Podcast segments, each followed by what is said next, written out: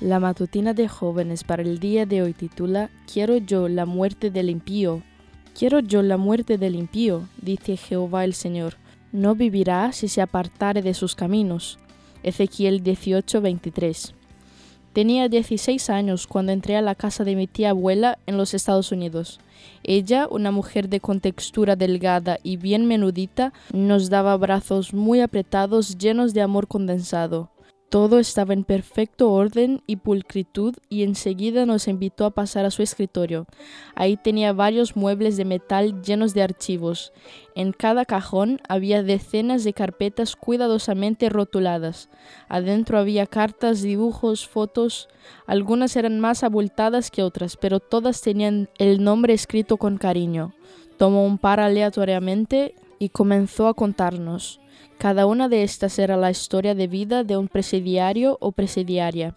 Mi tía Evelyn mantenía correspondencia frecuente con cada uno de ellos e incluso con sus familias. Daba estudios bíblicos de esta manera y también compartía mensajes de ánimo. Llevaba años haciendo esto.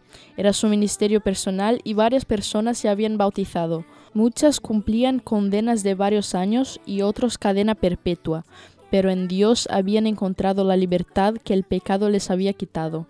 Independientemente de cuál fuera el caso, mi tía entablaba una relación con ellos por este medio y tenía cientos de historias inspiradoras para contar.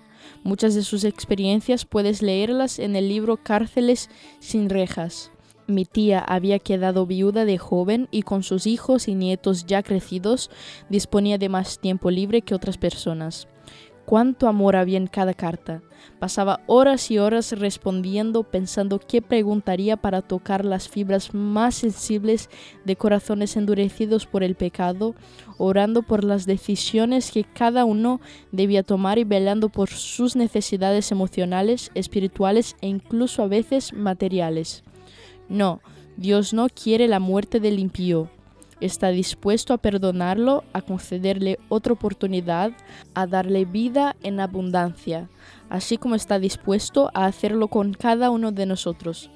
En su infinito amor enciende en muchos de sus hijos la llama de la compasión por otras personas y los utiliza sin medida para alcanzar a muchos más.